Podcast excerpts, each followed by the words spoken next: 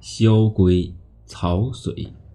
汉惠帝登基第二年，萧何病故，汉惠帝和太后拜曹参为相。上任期间，曹参整日里宴酒作乐，所有的政务都没有过改变，而且遇事则能推就推，一概不管。见他上任多日，却没有任何新的举措，众大臣和他们的朋友都很是着急。之后，他们便决定前往相府劝说曹参履行职责。不想，他们刚入相府，曹参便设宴招待。每当他们想说事情之时，曹参就举杯劝酒。最后，所有的人都喝醉了，摇摇摆摆地走出了相府。很长的一段时间都是这种情况。汉惠帝刚刚登基，并没有多久，见丞相从来不理朝廷政事，每日里只知道整天喝酒闲聊，内心里也是非常不解，误以为丞相是欺他年幼，不肯尽心辅佐。有这么一天，汉惠帝对身居中大夫之职的曹参之子曹初说。回府后，请找一个机会问一下你的父亲，就说高祖刚并天，当今的天子又过于年幼，根本没有办法独自承担治理天下的重担，非常需要他尽心辅佐。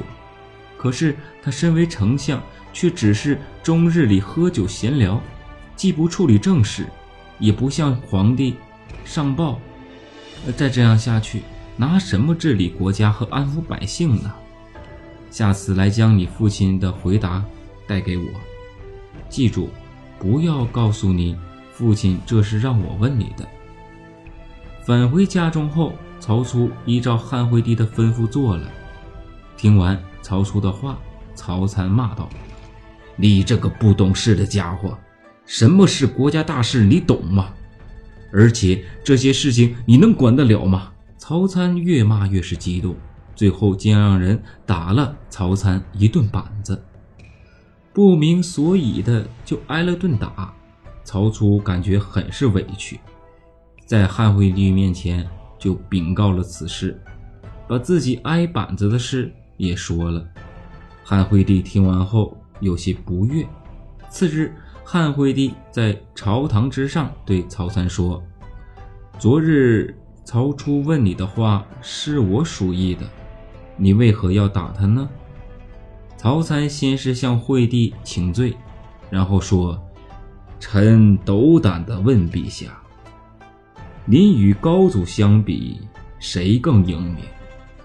汉惠帝说：“我怎么能比得上高祖皇帝？”曹参接着说：“我跟萧何萧丞相相比。”谁又更能干呢？汉惠帝笑了笑说：“哼，呃，曹丞相好似及不上萧丞相啊。”曹参说：“陛下，您说的对极了。陛下，您比不上高祖皇帝，我也比不上萧丞相。高祖皇帝和萧丞相开国定天下，并制定出规章制度，现在呢。”我们只要依照他们办事的规章制度去执行、去办事，不失职就可以了。就到了这样，惠帝才明白了一些道理。曹参信奉黄老之说，在做丞相的三年中，一直据此办事。当时正处于长期战争后萧条的时期，百姓们最想要的便是安居乐业。他那套学说没有给百姓增加过多少负担，所以当时有人编了歌谣赞颂他和萧何。歌词是这样的：萧何为法，教若画一；曹参代之，守而勿失。在其清净，民以宁一。